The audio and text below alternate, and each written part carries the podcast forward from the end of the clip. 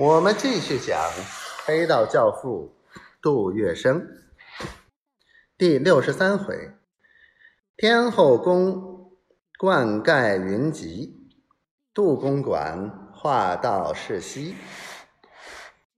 抗日救国会常务理事兼秘书长陶百川和上海市党部委员吴开先，面对于松桥扣留陈松元事件。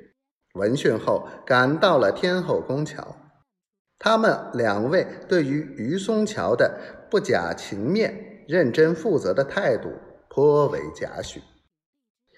但是，陶百川婉转地向他说明：抗日救国会不过是一个民众团体，我们可以从事爱国运动，但却不是权力机关。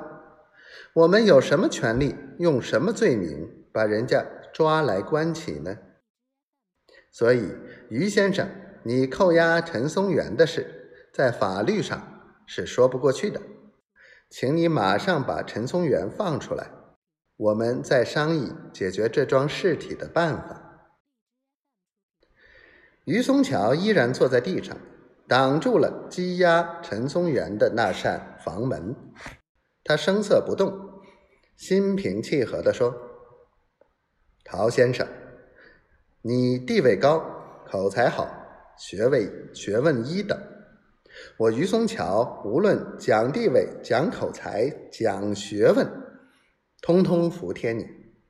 不过今天的这件事情，不管我错我对，我已经下定了决心。天王老子的话，我也不听。陈松元带了保镖，带手枪。来抢所里的东西，我非关他不可。假使有人想来拖开我，他伸手指一指左侧的网金水泥墙壁，我立刻就撞墙头自杀。陶百川和吴开先一再的善言辟解，讲道理给于松桥听，于松桥偏偏不听。吴陶两人拿他毫无办法，退然的走了，另行设法。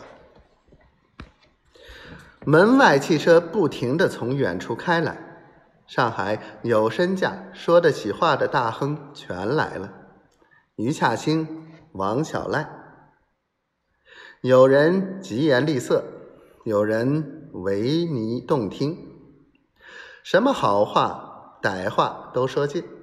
要于松桥释放陈松元，他的回答只有一句话：“啥人敢来拖我，我立刻撞墙自杀。”